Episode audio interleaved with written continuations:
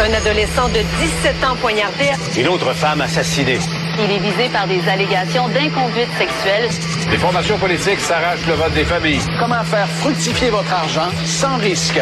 Savoir et comprendre les plus récentes nouvelles qui nous touchent. Tout savoir en 24 minutes. Avec Alexandre Morin-Villouellette et Mario Dumont. Alors aujourd'hui, évidemment, éclipse médiatique majeure. C'est aujourd'hui que la reine Elisabeth II, souveraine donc du Royaume-Uni, mais également monarque là, de tout le Commonwealth, hein, beaucoup de pays, dont le nôtre, ici Canada, au Canada. oui. Elle est la figure, euh, le chef d'État officiel, évidemment, même si c'est pas un rôle qu'elle qu'elle tient là, de manière directe, c'est quand même là, toute une perte et ça crée une éclipse médiatique partout autour du globe, si bien là qu'il y a beaucoup, beaucoup, beaucoup d'hommages là qui viennent d'un peu partout à l'international, des chefs d'État, des anciens premiers ministres qui l'ont côtoyé. Parce qu'elle en a côtoyé des premiers Ouais, ministres, Mario. Sur 70 ans, euh, dont plusieurs qui sont décédés, hein, évidemment. Ben oui, puis 70 ans de règne, là, pour euh, par référence, c'est le deuxième plus long règne de l'histoire des règnes de monarques autour du Le globe. premier étant? Louis XIV, qui a régné 72 ans très exactement, mais lui triche un peu, il a été nommé roi à 4 ans. C'est ça, il était enfant, là. Il était enfant donc lorsqu'il a été nommé roi. Il y a une reine régente là, en attendant qu'il prenne sa majorité. Sur le, la longévité, j'ai fait l'exercice. Je me suis replongé en 1952, lorsque la reine est couronnée. Tu sais, on est sept ans après la Deuxième Guerre mondiale, donc on est encore complètement dans l'après-guerre. Premier ministre du Canada, Louis Saint-Laurent. Président fou, hein? américain, Harry S. Truman. Donc celui Truman qui a autorisé euh, La bombe. Hiro- la bombe Hiroshima, Nagasaki, qui était là en 45 à la fin de la guerre, est toujours président des États-Unis. En France, on n'est même pas dans la cinquième République, on est encore dans la quatrième République. Vincent Auriol, le lendemain, donc quatrième République, vraiment le lendemain de guerre.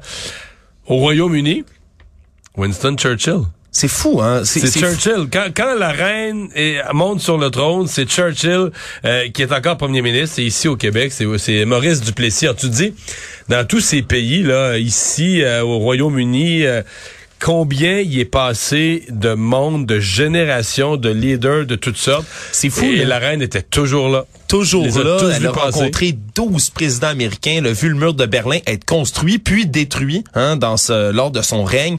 Et c'était Liz Trust, cette semaine, en deux jours, là, le leadership du Royaume-Uni a complètement changé. C'est-à-dire que Liz Truss a été assermentée, donc a rencontré la reine. C'est dans la tradition mardi. Dans ce qui sera devenu son, sa dernière apparition publique, ni Tout à plus ni fait. moins. Tout à fait. Et donc, Deux jours après, Liz Truss, c'est celle qui, comme première ministre, doit annoncer aux Britanniques le, le décès de la souveraine. Oui, parce que dans l'opération qui suit le décès de la souveraine, qui est déjà prévue depuis les années 1960, Mario, ce qu'on appelle l'opération London Bridge, c'est effectivement la première ministre britannique qui doit annoncer au peuple donc le décès de la souveraine. Elle y a d'ailleurs rendu hommage devant le 10 Downing Street, la résidence officielle donc du premier ministre britannique. Elle a utilisé une formulation, Mario, qu'on n'avait plus entendue depuis 70 ans au Royaume-Uni. And with the passing of the second Elizabethan age, we usher in a new era in the magnificent history of our great country, exactly as Her Majesty would have wished, by saying the words, God save the King. God, save the king. Dieu sauve le roi. C'est une expression qu'on n'a jamais entendue depuis 70 ans Ben, parce que depuis, c'était le la reine. père, depuis le père d'Élisabeth euh, d'Élisabeth II. Donc là, c'est tout un processus qui s'enclenche dans les prochains jours. Euh, il y a l'opération Unicorn, premièrement, Unicorn, donc euh, l'opération Licorne qui s'enclenche puisqu'elle n'est pas décédée sur le sol anglais, mais bien sous le sol écossais. Donc on va devoir la transporter en train. Elle va partir d'Aberdeen, aller à Édimbourg, va reposer au palais d'Holyrood, ensuite va être transportée à la cathédrale Saint-Gilles, va ensuite quitter l'Écosse, être amenée ensuite en Angleterre. Et là, après sa mort, au quatrième jour, il va y avoir une exposition au palais là, de Westminster, euh, à l'abbaye de Westminster, pardonnez-moi, où au terme d'une procession militaire, on va l'exposer 23 heures sur 24 avec dans son cercueil l'orbe, le sceptre et la couronne impériale avec elle. Et au neuvième jour, finalement, il va y avoir les funérailles officielles à l'abbaye de Westminster, puis transportée en voiture jusqu'au château de Windsor où elle va être enterrée aux côtés du prince Philippe, son époux qui a rendu l'âme en 2021. Alors ça, c'est tout l'aspect hommage auquel s'ajoute au Parlement britannique une suspension de tous les travaux réguliers. Il n'y aura au Parlement britannique que des hommages.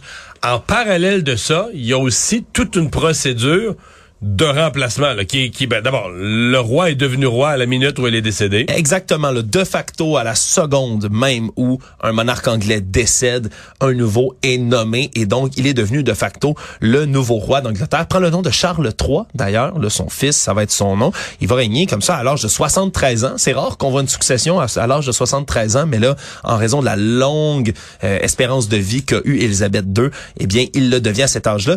Camilla, son épouse, devient de facto elle aussi la reine consort hein, et va être couronnée. Ça, ça, elle aussi. ça, ça heurte certains, là. Oui. Ben évidemment, ça, on remonte loin là, mais on tout remonte à les détails, Lady puis à la relation extra-conjugale, puis tout ça. Mais quoi qu'il en soit, c'était accepté par la reine et c'est devenu officiel. Et donc, elle sera reine. Donc, il est aujourd'hui déjà roi Charles III, mais officiellement sera couronné demain matin. Mais là, demain matin, on dit qu'à 11 heures précises, soit 6 heures heure du Québec, là, il va être proclamé roi. Euh, ce qui est pas clair, c'est si la cérémonie de couronnement va avoir lieu demain. Il va l'être proclamé roi, mais la cérémonie, elle, ça pourrait se faire d'ici un mois, par exemple. La cérémonie officielle où on va déposer la couronne sur sa tête, parce que tout ça, évidemment, est trop tôt. Mais demain, c'est la proclamation officielle. Et là, il y a beaucoup de gens qui se posent la question parce qu'il y a des répercussions qui s'en viennent jusqu'ici au Canada à savoir une question que les gens se sont posées. Est-ce que on va devoir remplacer toute la monnaie du Canada Ah, demain réponse, matin? réponse euh, d'un constitutionnaliste et de la, la monnaie royale canadienne. Oui, la Banque du Canada. La, la monnaie, la monnaie royale canadienne disent, nous, on décide pas ça. On, a décide, on, on gère la monnaie, la production, etc., les, mais ce qu'il y a d'imprimé dessus, l'effigie qu'il y a d'imprimé dessus, c'est une décision du gouvernement canadien. Donc, on doit comprendre que ce qu'il y a sur nos pièces de monnaie futures, les futures pièces de monnaie euh, ou les futurs euh, billets de banque qui vont être imprimés au Canada, est-ce qu'on est-ce qu'on met un nouveau visage? Est-ce qu'on met le roi Charles III? Euh, Est-ce qu'on met des symboles canadiens à la place, puis on profite du- du- de la transition pour dire euh, on, on, on canadianise notre monnaie, on enlève les symboles de la monarchie britannique? C'est le gouvernement de Justin Trudeau qui aura en main ces décisions. Nos collègues du 24 heures ont quand même contacté la Banque du Canada qui ont confirmé que c'est pas demain matin là, que ça Non, risque d'arriver. Les billets de 20 dollars sont là pour rester, tout comme les pièces de monnaie. C'est éventuellement, il pourrait Qu'est-ce- s'ajouter là peut-être le visage qu'est-ce qu'on met dessus, là? C'est ça. C'est, qu'est-ce qu'on, qu'est-ce qu'on imprime dessus? ce sera toute une question qui sera à répondre. Et là, les hommages, j'en parlais, mais ça a eu ses répercussions un peu partout dans le monde. Euh, Des hommages qui sont venus là de France, des États-Unis, d'un peu partout, de l'OTAN. Ça, ça a été des réponses unanimes partout, des gens qui soulignent à quel point c'était une dame fiable, une femme d'État solide qui a été là pendant tellement longtemps. Il y a également eu un hommage euh, un peu plus tôt aujourd'hui de Justin Trudeau, Premier ministre du Canada, qui a réagi. On peut écouter ce qu'il a dit au sujet de la reine. En tant que sa douzième premier ministre canadien, j'ai beaucoup de mal à accepter que la dernière fois que je l'ai vu sera la dernière fois. Donc, il était visiblement ému. Justin Trudeau a parlé de la collaboration qu'il a eue avec la reine Élisabeth dans les dernières années. Et là, il y a des anciens premiers ministres du Canada également qui ont réagi. Brian Mulroney qui a rendu hommage, entre autres, au leadership discret de la reine parce qu'il a beaucoup collaboré avec elle, entre autres, dans la lutte contre le régime ségrégationniste en Afrique du Sud. On a tendance à l'oublier, mais il dit que même si elle ne parlait pas beaucoup. Son leadership de manière discrète était important dans le Commonwealth, dont il était le président du Commonwealth à cette époque-là, Brian Mulroney. On a vu également Jean Chrétien qui a livré un témoignage tout à l'heure. Je Chrétien qui avait des anecdotes, euh, qui euh, gardait ce que je comprends, un merveilleux souvenir de la, de la dame qui était la reine Élisabeth. Et même ici, au Québec, on a des répercussions, Mario, parce que la campagne électorale Ben, continue de battre Euh, son plein. c'est- À un moment donné, euh, mais il y avait même un questionnement pendant quelques minutes. Est-ce que parce que là, on disait au Royaume-Uni, euh, on suspend les activités politiques régulières pour dix jours. Est-ce que ça pourrait se, réper- se répercuter sur la campagne? Le directeur des élections a dit ben, dans la loi électorale du Québec, il n'y a rien qui parle de, de, de décès de reine. Et là, euh, je pense pas qu'il y ait question d'arrêter la campagne. Par contre, il y a deux caravanes. Au moins, j'ai vu M. Legault, Mme Anglade, qui pour aujourd'hui ont mis fin à leurs activités à mi-journée. là. Exactement. Au début, François Legault, qui se disait pas trop préoccupé par l'état de santé de la reine, mais finalement, lorsque la nouvelle est tombée, eh bien, a arrêté ses activités de campagne pour la journée. Faut dire, ça va peut-être l'arranger, étant donné, Mario, là, toi qui connais mieux les campagnes électorales que moi, il était dans l'eau chaude pour ses propos sur l'immigration. Ça tombe Ouais. peut-être à point. C'était ben, c'était une histoire qui était en train de s'effacer, mais peut-être pas non plus. Donc euh, non, c'est certain que euh, pour lui arrêter la campagne, c'est pas une pas une mauvaise chose. Je pense pas que ce soit pour ça qu'il le fait non plus. plus. Madame Anglade aussi, je crois comprendre qu'elle a interrompu sa, sa journée. Donc demain matin, euh, je comprends que tout va reprendre normalement. La question qui va peut-être se poser, c'est à la dixième journée, le, le, le, jour, le vrai jour qui va être de deuil national au Royaume-Uni, qui sera peut-être décrété par le gouvernement canadien aussi. Si on va voir M. Trudeau d'ici d'ici une journée ou deux, devrait se prononcer là-dessus. Est-ce qu'on en fait au Canada aussi un jour de deuil national, le jour des funérailles? Ouais, euh, Qu'est-ce que les partis en campagne, mais je ne pense Sincèrement, je serais étonné qu'on arrête complètement la campagne électorale au Québec. Oui, moi aussi. Il y a des propos aussi qui ont fait réagir dans les euh, dans les dernières heures. C'est ceux de Paul Saint-Pierre Plamondon, le chef du Parti québécois, qui, bien qu'il offre ses condoléances à la famille et euh, louanger, si on veut, le règne d'Élisabeth II, eh bien, lui a dit qu'il s'opposait au fait que la nation québécoise mette son drapeau en berne, comme ça a été euh, promulgué un peu plus tôt aujourd'hui par François Paradis, le président de l'Assemblée nationale. Selon lui, le François Legault ne devrait pas traiter la reine d'Angleterre en chef de l'État québécois et ne devrait pas donner de crédibilité à un régime colonial britannique illégitime au Québec. C'est ce qu'il a dit. Est-ce que c'est payant, ça, Mario, le jour même du décès de la reine? Ça, c'est une erreur. Pour moi, c'est sa première erreur de campagne. Inutile, inutile. Euh, laisse passer. Écoute, la reine est là depuis 1952, elle décède. Tu sais, je comprends, là, lui, il s'en fait une question de science politique, du pourquoi, puis le, régime monarchique illégitime britannique, puis tout ça. Monsieur, madame, tout le monde, ce qu'il voit, là, c'est, c'est une marque de respect. Puis le drapeau est en berne, puis on s'entend que c'est une marque de respect qui coûte pas cher, là, tu comprends? Euh, Non, on, met, c'est ça. on met le drapeau en berne. Fait que euh, je vois aucun point à les gagner là. À mon avis, ça c'est une erreur. C'est une erreur. C'est, c'est confondre euh, des traités de sciences politiques avec euh, le, le vécu quotidien du cœur des gens, puis c'est une erreur. Savoir et comprendre. Tout savoir en 24 minutes. En fait, pour compléter sur Paul Saint-Pierre Plamondon, en fait, ce que ça fait, c'est que ça va plaire énormément à des petits groupes d'indépendantistes durs, là, tu sais, Qui votait déjà pour le Parti québécois. hein? à deux mains. C'est Tu- ça. Tu comprends? C'est, c'est, c'est. Va tu pas gagner confortes- des votes. Tu confortes une base, là, béton qui va voter pour toi en tout temps et en tout lieu. Mais auprès des gens qui y réfléchissaient, qui t'aiment bien, ils ont eu un bon début de campagne, il est sympathique, tu gagnes pas de points, à mon avis.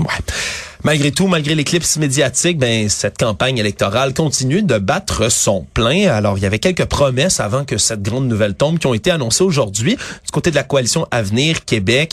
Premier ministre sortant, là, François Legault, qui a annoncé, lui, proposer la création d'un réseau médical héliporté d'ici 2026. Ça coûtera environ 225 millions de dollars mettre ça en place et ça pourrait euh, faire profiter environ 1500 patients par année. C'est ce qu'on dit du côté du euh, de la CAC. Et c'est un service, on comprend, de transport médical par hélicoptère. Ça irait rejoindre les régions éloignées pour amener vers les hôpitaux des grands centres des gens qui auraient, par exemple, des graves blessures, des crises cardiaques, accidents Ouais, non, je pense que ça peut cardiovasculaires. donner un meilleur service en région.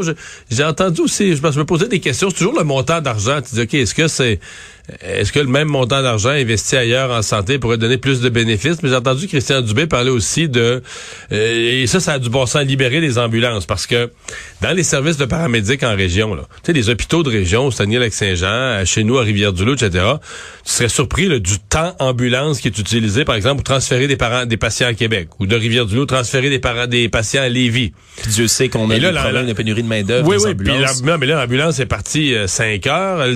Le temps de faire la route.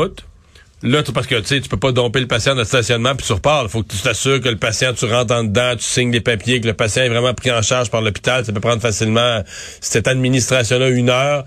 Tu retournes. Euh, les les paramédics vont devoir prendre leur pas là-dessus. C'est, mettons, un transfert de Rivière-du-Loup à Québec, c'est peut-être 6 heures de temps ambulance. C'est presque, presque un quart de travail complet des paramédics qui va pour le transfert d'un patient. Alors, c'est pour ça qu'il y a peut-être des gains à faire au niveau des, services euh, préhospitaliers, des services ambulanciers. Oui, surtout que euh, ça comprend ben, une construction qui va être durable. hein. Le 140 millions de dollars sur ce 225-là servira à construire des héliports. Après ça, le reste de l'argent, ça servirait surtout à les entretenir. Du côté de Québec solidaire, c'est des logements sociaux qu'on a promis, 50 000 nouveaux logements sociaux qu'on s'engage à livrer dès la moitié d'un premier mandat. Donc, euh, beaucoup de logements et on vous dit vouloir miser surtout sur une densification des nouvelles habitations. Entre autres, là-dedans, on voudrait peut-être, euh, en plus de construire des logements neufs, ben, reconvertir des immeubles déjà existants en logements communautaires, par exemple des tours bon. à bureaux qui Ça, ont bon. euh, laissé de la place hein, avec la c'est beaucoup, là. C'est toujours, le nombre. euh, c'est beaucoup. D'abord, ça représente beaucoup d'argent. Où, où- où vont-ils le prendre? La question?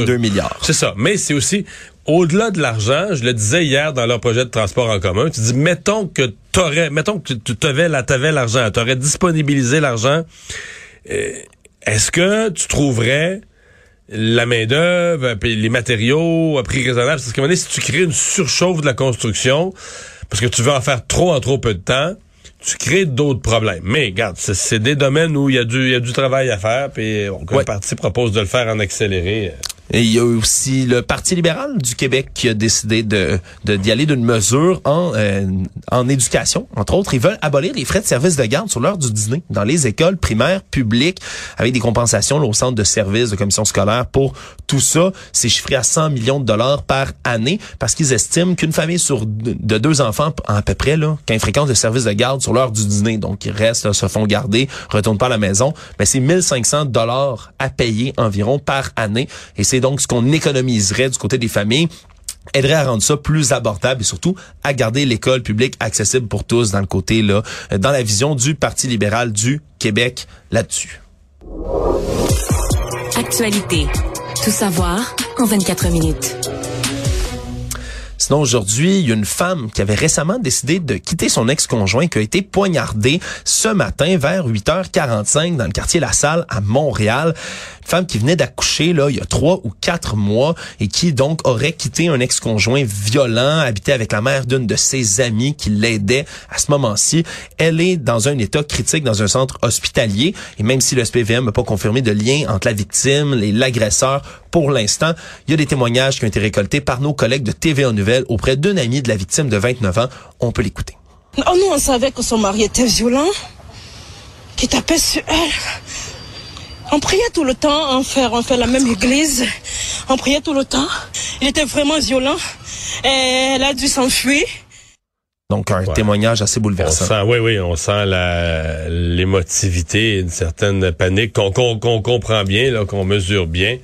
Euh, un autre cas de, un autre cas de, de. On en avait eu un peu moins ces derniers temps, mais un autre cas de violence conjugale. Sinon, euh, toujours dans les affaires comme celle-là, euh, il y a le suspect, le deuxième suspect de la tuerie au couteau survenu en Saskatchewan, le Miles Sanderson, qui lui est mort, lui aussi, tout comme son frère, dans la foulée d'une arrestation hier en milieu d'après-midi. Ça a été confirmé par la Gendarmerie royale du Canada en fin de soirée. La GRC qui, du début à la fin, dans cet épisode triste, tragique en Saskatchewan, n'a pas fait preuve de beaucoup de transparence. Et le décès de ce de ce suspect-là est pas beaucoup plus marqué par la transparence.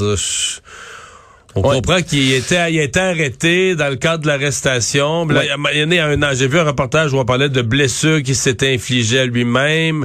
Euh, D'ailleurs, on dit qu'il est dans l'opération d'arrestation ou après, il y a eu un malaise. Oui, parce qu'il y a eu une poursuite policière quand même là, qui s'est effectuée. Là, son véhicule a dû être percuté, poussé en dehors de la route. Parce qu'au départ, vers 14h07, hier, il y a eu un appel passé au 911. Quelqu'un avait remarqué qu'il tentait d'entrer par effraction dans une résidence de la petite municipalité où il était, ensuite volé une voiture pour partir à plus de 150 km heure là, pour faire évidemment pour prendre la poudre d'escampette. Et donc les policiers de la GRC qui ont dû le pousser littéralement en dehors du chemin pour l'arrêter. Et là peu après son arrestation il serait entré en détresse médicale et son décès a été constaté dans un hôpital à Saskatoon. Comme tu le dis manque de transparence peut-être dans, ben, dans cette opération-là. Difficile de saisir exactement là, ce qui s'est euh, ce qui s'est passé du début à la fin. Euh, L'événement, son frère, l'information est sortie au compte-goutte. Je suppose qu'il y aura un certain point, une espèce de résumé. C'est une des tueries les plus grosses au Canada, dans l'histoire du Canada. C'est devenu ça, là. Il y a 10 morts. Et c'est une un des événements, une des tragédies où le public a eu le moins d'informations pour comprendre. Ouais. Comme s'il y avait quelque chose, je sais pas comment la GRC a travaillé, comme s'il y a quelque chose qui peut pas être dit. Euh, ouais. Euh, c'est les médias qui ont appris d'ailleurs que le gars avait un lourd passé judiciaire, qui, qui, qui avait eu cette espèce, bon, après les deux tiers de sa peine, une espèce de libération automatique, mais alors qu'il représentait encore une menace pour la société. Mais c'est par les médias qu'on a appris ça. là. Jamais la GRC a donné, euh, au- dans le déroulement des événements, jamais, jamais la MRC, a la GRC pardon, a donné toute l'information. Ouais, et là, faudra voir. Là, on peut comprendre que c'était peut-être pour garder certains détails de l'enquête pendant la chasse à l'homme Ouais. cachés. Mais là, maintenant que les deux individus, les deux agresseurs, sont décédés, on verra ce qui en retournera. Surtout qu'il y a des autopsies qui doivent être pratiquées, entre autres, sur le premier frère qu'on avait déjà retrouvé décédé. Sinon, il y a un palmarès, Mario, qui est sorti du côté de CNN aux États-Unis, euh, qui donne une palme d'or au Canada. Mario, belle, belle nouvelle en perspective. Mais pas vraiment, finalement, parce que c'est le palmarès des pires aéroports au monde cet été, hein, alors qu'il y a eu un chaos, plein de vols en Ouais, parce qu'on dit, euh, on, on s'est souvent consolé au Canada en disant, ah, ben là, un peu partout dans le monde, c'est compliqué. En Europe aussi, il y a des places qui ont eu des problèmes de bagages. Mais là, on fait un palmarès. Ouais, on fait un palmarès, c'est ben ces deux aéroports canadiens qui se retrouvent en tête de ce mauvais palmarès là de retard massif. Le premier c'est Toronto Pearson en première position et le deuxième ben c'est Montréal Trudeau. Donc, les deux pires aéroports au monde. Les deux pires aéroports au monde, il y a un- même un autre aéroport canadien, un troisième qui se retrouve dans ce top 10, c'est celui de Vancouver qui est dixième dans ce classement. Mais donc là, c'est près de la moitié des arrivées qui ont été retardées dans ces deux aéroports-là de Toronto et Mais de Montréal sincèrement pathétique. Là. absolument pathétique et c'est vraiment quand, quand ça se retrouve dans l'actualité internationale comme celle-là qu'on voit à quel point ben c'est impressionnant là on se consolait en regardant ailleurs comme tu le dis mais finalement on faisait vraiment mauvaise point, figure. Je sais pas jusqu'à quel point, parce que bon, évidemment, les aéroports canadiens, ben, Air Canada est un de leurs gros clients. C'est comme 1 million égale 2. Là. Je sais pas jusqu'à quel point c'est l'incompétence des aéroports, de la gestion des aéroports, le manque de main-d'œuvre, de- ou jusqu'à quel point, écoute, Air Canada est une compagnie qui a aussi beaucoup de problèmes. Jusqu'à quel point nos aéroports souffrent. Est-ce qu'Air Canada est victime des aéroports? Ou est-ce que les aéroports sont victimes d'une mauvaise, compa- mauvaise compagnie aérienne qui, à travers ses retards, vient empirer? le- Ou est-ce que ce sont, euh, est-ce que dans les deux cas, c'est la médiocrité, puis la médiocrité plus la médiocrité donne plus de médiocrité? Mais euh, je, je- quand même une question que je me pose. Mais je suis content qu'on ait ces données-là. C'était- moi, c'était mon feeling, sincèrement, que c'était particulièrement mauvais ici. Mais là, on l'a. euh, Des gens, des gens ont pris la peine de documenter, de chiffrer un palmarès avec des, des, des, des données objectives et Ouais. qui nous confirment ça. Cependant, on peut rappeler quand même que ça s'est amélioré depuis le début du mois de chance, septembre. là. En date d'aujourd'hui, c'était 11 des vols d'Air Canada qui étaient retardés dans le monde. Quand même encore 11 de retard, de retard donc dans les vols. Mais il faut dire que c'est déjà mieux que la situation qu'il y avait cet été. En terminant, Mario, euh, je souhaitais, là, dans les dernières minutes, je suis allé consulter. Tu sais que j'ai une passion particulière pour tout ce qui est théorie du complot. Et la reine Elisabeth II ben, se retrouve au centre de beaucoup, beaucoup, beaucoup de théories complotistes déjà depuis des années. Entre autres, celle autour de la conspiration de QAnon. Hein, tous ceux qui pensent que... Regarde, Chez QAnon, qu'est-ce qu'ils pensent de la reine? Ah ben il pense qu'elle fait partie de ces fameux cercles d'élite pédophiles satanistes qui sacrifient des enfants, par exemple, pour boire l'adénochronine, une composante de leur Oui, sang, oui, oui, leur permettant de vivre longtemps sûr, et autres. Surtout que à 96 ans, ben la reine Elisabeth II, ça pouvait passer un peu comme la preuve que certains monarques comme ça pouvaient étendre leur vie de manière surnaturelle. Eh bien là, ce qu'on dit du côté de la communauté QAnon, c'est que ça fait 1776 jours aujourd'hui que le premier, euh, la première publication de Q, leur prophète virtuel, est tombée. Et donc, aujourd'hui, 1776 jours plus tard, la reine décède. 1776, évidemment, la date de la Révolution américaine. Et là, il y en a qui voient des signes partout, comme quoi, évidemment, à cette date-ci, il fallait que la reine tombe et que là, ce serait enfin le début Un de quelque chose, temps. un signe de la fin des temps. Le problème, c'est qu'il y en a plusieurs là-dedans que ça fait des dizaines de fois qui disent que la reine est véritablement morte, alors que c'était pas vrai du tout. Elle est décédée bel et bien aujourd'hui. Donc, ça va être difficile à justifier du côté de QAnon, mais c'est pas la fin, je pense, des théories conspirationnistes autour d'elle, même après son décès. Donc, ces dernières apparitions, ils pensent que c'était un hologramme. Il y en a qui pensent que c'est un hologramme, quelqu'un avec un masque, que c'est généré par ordinateur. Mario, les réponses, il y en a tellement dans les cercles complotistes. Ouais, je sais, on gagne jamais, on gagne jamais l'échange. Euh, résumer l'actualité en 24 minutes, c'est mission accomplie.